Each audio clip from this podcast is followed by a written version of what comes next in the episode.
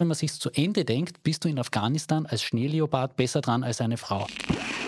Ja, ja, ja, ja, ja. Im Zweifelsfall. Ich habe diese Episode ja schon mit einer positiven Nachricht angefangen. Sie erinnern sich? Wo, was, wann, wie und warum. Ich finde, wir sind richtig, richtig vorbildlich. Ja, es gibt Dinge, die kann ich und Dinge, die mache ich dann eben doch nicht. Ja, aber das gekommt. Stimmt, habe ich mal gehört. Ackerbau, Viehzucht, Schnitzel. Leile, Leitkultur. Also bitte pronto, jetzt. Sehr's Thomas. Sehr's Thomas. Und ein herzliches Sehr's, liebe zuhörende Person bei Maurer und Schick, dem satirischen Nachrichtenpodcast der Kleinen Zeitung mit Thomas Maurer, Satiriker, Kabarettist, Weltenerklärer und mir, Thomas Schick aus der Chefredaktion der Kleinen Zeitung. Und wir sind auch in den Ferienwochen für Sie da. Du hast ja schon letzte Woche Ferien gehabt, ich habe in der Woche Ferien, die Steirer haben in der nächsten Woche Ferien. Es ist äh, wunderbar. Es gibt eine gespaltene Nation, sagen wir es, wie es ist. Ja, genau. Und, und schlimmer wird es noch, wenn man auf die Skihütten schaut dieses Landes. Denn zum Beispiel ein 29-jähriger Brite ging in St. Anton am Arlberg in eine Après-Ski und kam dann tatsächlich ohne Nasenspitze wieder heraus. Drei Personen waren verdächtig, allesamt Briten natürlich. Mittlerweile wurde der 50-jährige Brite wieder ausgeforscht. Also falls Sie jetzt Ihre Ferien skihüttenmäßig nutzen wollen, passen Sie einfach auf, würde ich sagen. Aber ohne, ohne Nasen Spitze jetzt nicht, also im, nicht im, im Sinne von, ich folter die Nasen nach innen, sondern wo, also wirklich das, das ja. Spitzel fehlt. Ja, ja, sie, sie wurde abgebissen, so. Abgebissen. Ja. Du, du, musst schon, du bist, schau, muss, muss ich dir die Grundregeln des Journalismus erklären. Wo, was, wann, wie und warum. St. Anton auf Nacht vier rauschige Briten, gröbere Schlägerei und einer fühlte sich dann vermutlich durch die Berauschung dazu äh, herausgefordert, eine ganz klassische Mike Tyson-Parodie abzuliefern und hat dann halt Ohr und Nase verwechselt. Ja, oder vielleicht, wenn's die, wenn die Nase in einem entsprechenden Zustand war, die Nase für eine überreife Erdbeere gehalten. Was gibt's ja auch. Und arglos und im besten Wissen. Ja, vor, vor, vor allem, wenn Briten auf Sonnenlicht treffen, ist das dann doch eine hohe ja, Wahrscheinlichkeit. Ja. Nein, ich, ich war mal, ich war, habe einmal Urlaub im britisch besetzten Teil von Corfu gemacht und da äh, habe ich auch ein bisschen was gelernt. Aber ja, da merkt man, wie, wie irgendwie der kulturelle Austausch über den Tourismus auch funktioniert. Ein paar Urwascheln ist schnell abgerockt, sagt man bei uns auch, aber das Nasenspitzel, das äh, ist dann doch eine, ein, ein britischer Import. Also wie gesagt, beim Urwaschel ähm, berühmt geworden. Mike Tyson übrigens verkauft jetzt Cannabis-Fruchtgummis in mhm. Form eines angebissenen Ohrs. Stimmt, habe ich mal gehört. Vielleicht kann der Delinquent das Ganze, also Cannabis ist ja in, in den äh, Großbritannien auch noch nicht zulässig, aber äh, keine Ahnung, vielleicht so eine, eine, eine Nierenpastete in Form einer abgebissenen Nase. Vielleicht schaut da ein Merchandising aus. Mm, Nasenhaggis. Wenden wir uns den ernsthaften Themen zu. Zapperlot, was ist denn da schon wieder los? Eine gute Nachricht zum Start unseres dieswöchigen Podcasts.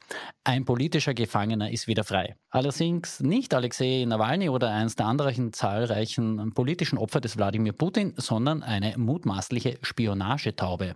Sie haben richtig gehört. Vor acht Monaten wurde in der Nähe von Mumbai in Indien ein Tier gefangen genommen, an dessen Beinen man Ringe mit chinesischen Schriftzeichen wahrgenommen hat, beziehungsweise vermutet hat, ja, das könnte jetzt irgendwie auf Spionage hindeuten. Das Tier war dann laut Indian Times acht Monate lang in Isolationshaft in einem eigenen Käfig.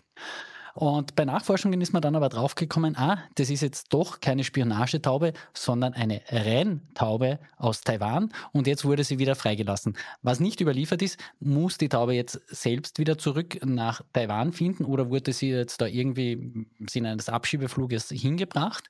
Da ist die Indian Times ein bisschen unvollständig geblieben in dieser ansonsten wirklich sehr guten und sehr intensiven Recherche. Ja, aber das ist ja, das ist ja dann auch die Frage, ist diese, ich glaube eher, dass es äh, sich um eine Manipulation aus dem Renntauben-Business, dem internationalen, handelt, weil natürlich eine, eine Spitzenrenntaube, die monatelang nicht mehr im Training ist, sondern festgehalten wird, in, in, wahrscheinlich hat Indien so, so, so eine klassische Nancy Kerrigan, Tonya Harding Geschichte.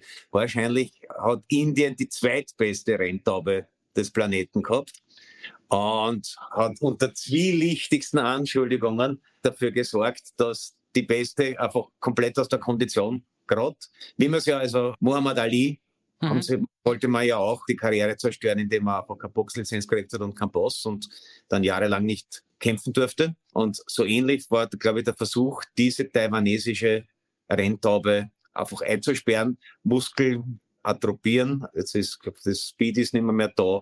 Orientierungsvermögen wahrscheinlich auch nicht mehr nach Monaten in einem dunklen Käfig. Wer weiß, vielleicht haben es Metallica mit voller Lautstärke die ganze Zeit gespielt. Man, man, man weiß zu wenig über die wirklich dunklen Hintergründe des internationalen Renntauben-Business kann mit dem anschließen. Die Indian Times hat zwar behauptet, das Tier sei in bester physischer Verfassung. Ja, ja, Allerdings, ja, ich, also ich arbeite echt in einem großen Medienhaus, gell? aber ich mutmaße auch, die, der gesamte Styria-Konzern hat keine tatsächliche Expertin oder keinen tatsächlichen Experten für das Thema Renntaubenbusiness und irgendwie fürchte ich auch unter der ganzen Milliarde Inderinnen und Indern wird es nicht so viele geben, die dann auch noch zufällig bei der Indian Times arbeiten würden. Also schlecht recherchiert, muss man einfach sagen, die Indian Times. Ja, da, da wüsste, man wüsste gerne mehr. Ja. Oi, oi, oi, oi, was ist denn da los? Eine andere Nachricht aus dem internationalen ja, Tiergewerbe, würde ich jetzt mal beinahe sagen. Schneeleopard nach Tötung von 30 Nutztieren gefangen. Eine Nachricht, die uns aus Kabul ereilt. Denn nachdem ein Schneeleopard da mehrere Tiere auf einer umzäunten Weide gefressen hat, es waren Schafe nebenbei erwähnt, ist der jetzt eingefangen worden und das Tier wird jetzt auf dem Grundstück des Gouverneurs festgehalten. Und was an der ganzen Geschichte natürlich jetzt schon mal irgendwie brisant ist, Schneeleoparden sind natürlich massiv gefährdet, weil man kennt, der Klimawandel, sein Habitat wird natürlich auch immer weiter bedroht, weil Landwirte Landwirtinnen brauche ich in Afghanistan nicht sagen, einfach immer weiter auch in seine Gegenden vorarbeiten und dort immer weiter Ackerbau betreiben.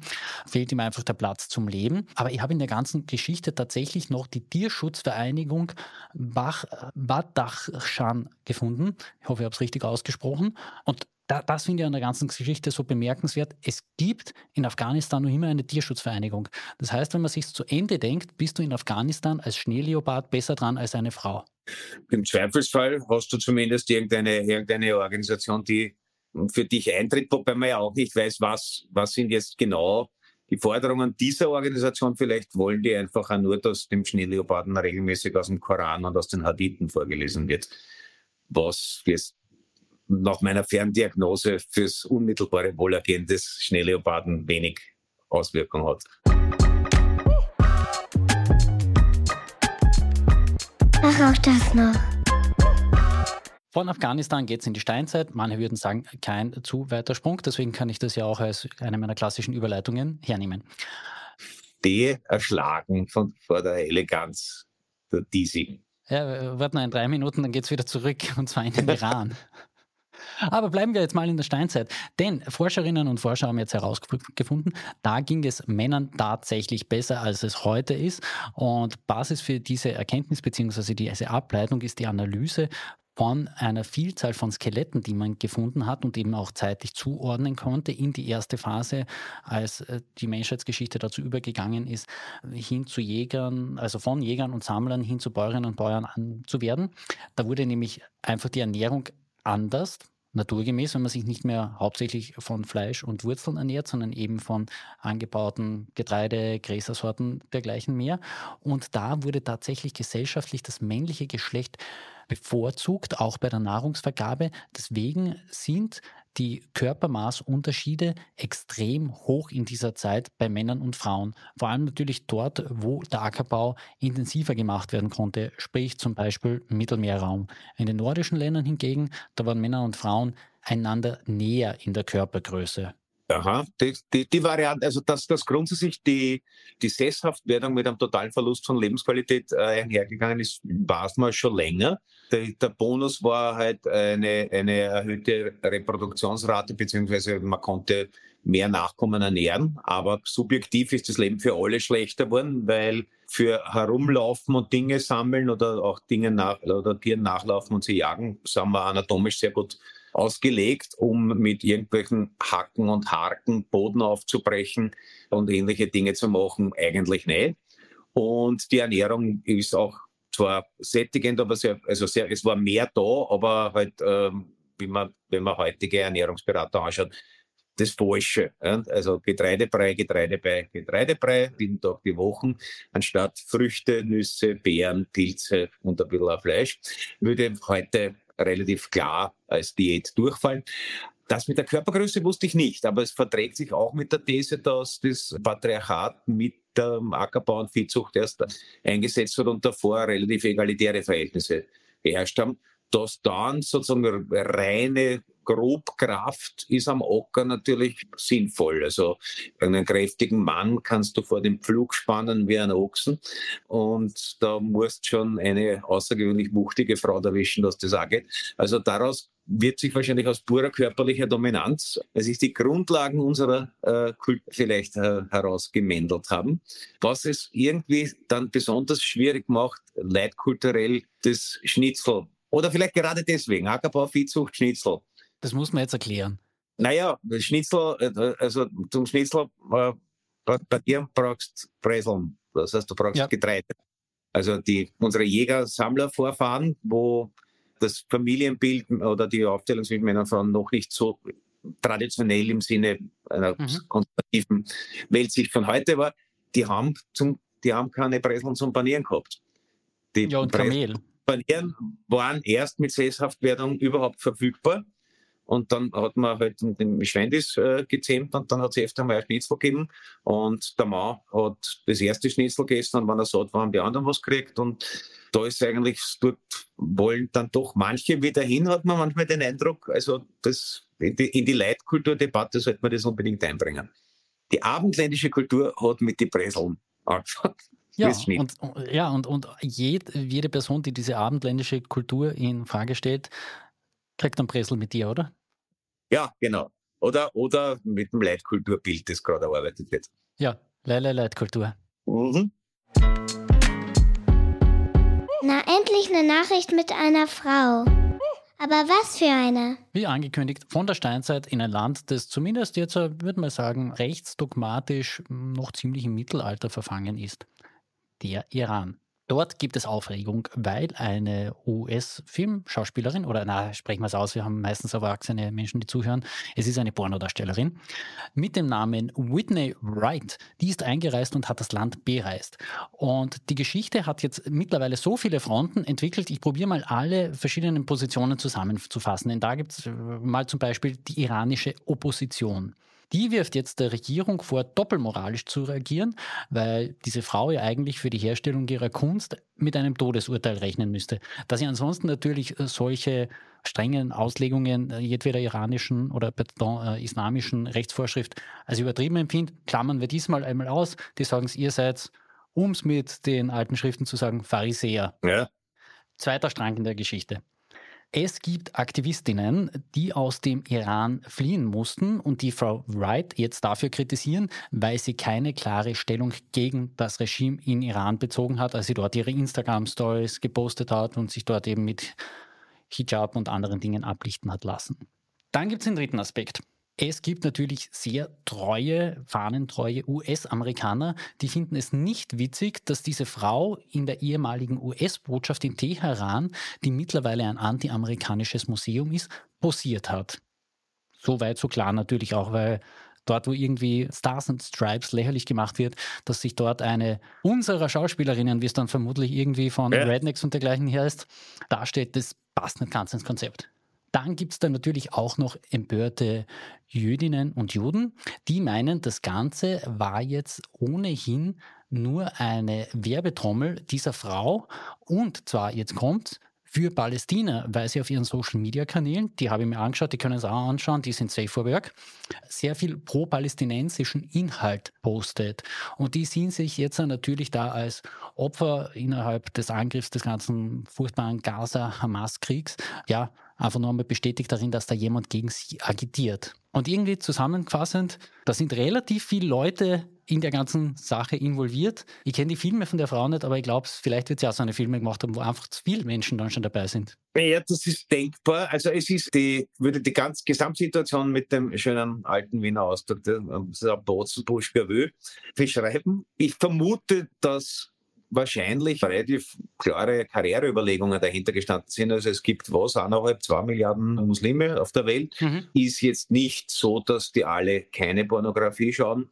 Und ich glaube, das ist eine gute Methode im gesamten, in der gesamten islamischen Welt, ein Begriff zu werden. Ne? Und wenn du dann sozusagen für die Sache der Palästinenser eintrittst, was ja auch ganz vielen Muslimen ein Anliegen ist, die weder Palästina noch Israel auf einer Landkarte finden würden, dann ist es sicher mal ein Wettbewerbsvorteil, weil es gibt nicht ganz so viele Pornodarsteller wie Gläubige, aber es gibt Hunderttausende weltweit und da musst irgendwie auffallen.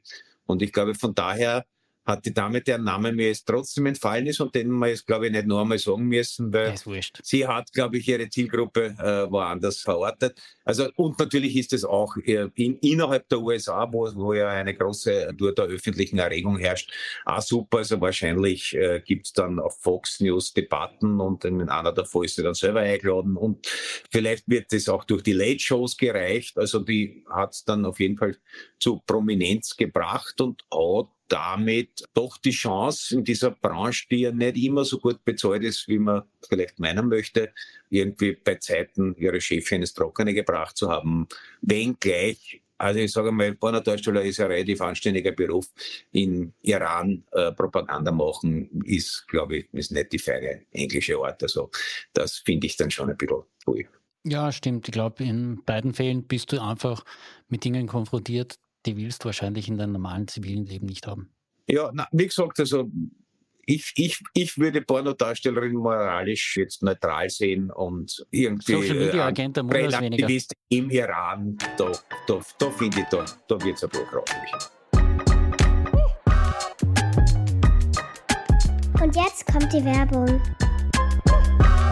Ich bin ja durchaus geneigt dazu, zwischen unseren Themenblöcken sehr wilde Sprünge zu machen, um dann Ihnen zumindest akustisch den Eindruck eines Übergangs vom einen zum anderen Block zu schaffen. Wie ich das jetzt von Pornodarstellerinnen hinbringen würde zum 1. März, wo wir unser Podcast-Festival in Klagenfurt haben werden und unter anderem auch unseren äh, Gesellschafts- und Feminismus-Podcast Fair and Female auf die Bühne bringen werden. Das weiß ich jetzt nicht und das will ich jetzt auch gar nicht machen, weil da kriege ich von meiner Kollegin der Barbara Haas sicherlich eins am Deckel, beziehungsweise von ihrer fantastischen Gästin, der Moderatorin Barbara Fleißner, die auch mit ihrem Podcast Perspektivenwechsel selbst höchst erfolgreich ist. Deswegen mache ich dir jetzt einfach gar nichts. Willst du noch irgendwie einen schlechten Schmäh dazwischen eine reiten, um, um Nein, das zu riskieren? Ich bin, ich bin immer noch ehrfurchtstarr, wie elegant du diese Überleitung nicht gemacht hast. Ja, es gibt Dinge, die kann ich und Dinge, die mache ich dann eben doch nicht. Ja, aber ja. das kommt. Das, das kommt. Und mehr von diesen Überleitungen, aber natürlich auch mehr von Thomas Maurer, gibt es auch an diesem 1. März im Konzerthaus Klagenfurt, den auch Maurer und Schick und natürlich auch zum Beispiel unseren Eishockey-Podcast Eiskalt gibt es dann dort live zu hören. Bei Eiskalt übrigens Peter Kasper zu Gast, eine wahre Eishockey-Legende, gerade frisch 50 geworden. Der Sohn ist der absolute, aus österreichischer Sicht zumindest, absolute Superstar im amerikanischen Eishockey derzeit. Also der hat wirklich was zu erzählen aus der eigenen Karriere, aus der Karriere des Sohnes. Da wird es wirklich abgehen. Und falls Sie sich noch keine Karten gecheckt haben, was ich eigentlich nicht nachvollziehen könnte, aber es gibt ja so eine Leute, schauen Sie in unsere Shownotes rein. Dort gibt es dann den Link zu den Karten.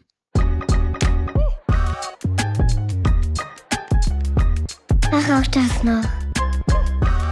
Ich habe diese Episode ja schon mit einer positiven Nachricht angefangen. Sie erinnern sich, es ging um die Spionagetaube, die jetzt frei ist. Jetzt aber wirklich eine unumwunden positive Nachricht. Im vergangenen Winter, beziehungsweise im vergangenen Jahr insgesamt, gab es im Energiemix erstmals mehr Energie aus Windenergie die dort eben durch Windkraftwerke generiert wurde, als es verstromte Energie aus Gaskraftwerken gab. Und ich finde, das ist mal ein richtig schöner Switch in der ganzen Klimadebatte, dass man ab und zu mal sieht, ja, es geht auch positiv zu. Auch bei den Emissionsrückgängen gab es einen kleinen Erfolg zu verzeichnen, und zwar 19 Prozent weniger Emissionen.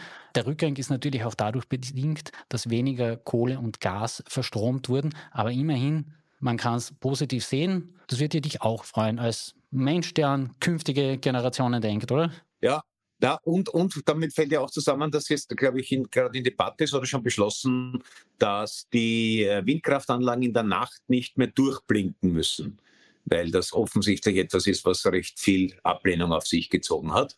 Was man auch verstehen kann, also wenn du irgendwo am Land vor die Tür gehst, es blinkt rot überall. Das ist nicht die traditionelle Vorstellung von Abendstimmung vielleicht. Also es, Sie müssen es, glaube ich, nur mehr blinken, wenn ein Flugobjekt in der Nähe gemeldet ist oder so ist, glaube ich, der Plan. Da bin ich jetzt nicht ganz sicher. Aber das heißt, wir hätten dann vielleicht, werden dann sogar die bisher windkraftfreien Bundesländer ihren Vorstoß, also ihre, ihre Position aufgeben, die ja, glaube ich, im Wesentlichen, wenn die Grünen das wollen, machen wir sicher nicht lautet und sich dann vielleicht anderen Argumentationszugängen öffnen. Also wir hätten ja theoretisch ein bisschen Platz noch. Wir hätten vor allem auch für Platz noch für Solaranlagen. Denke da nur an die ganzen betonierten Parkplätze vor den äh, betonierten Einkaufszentren dieses Landes.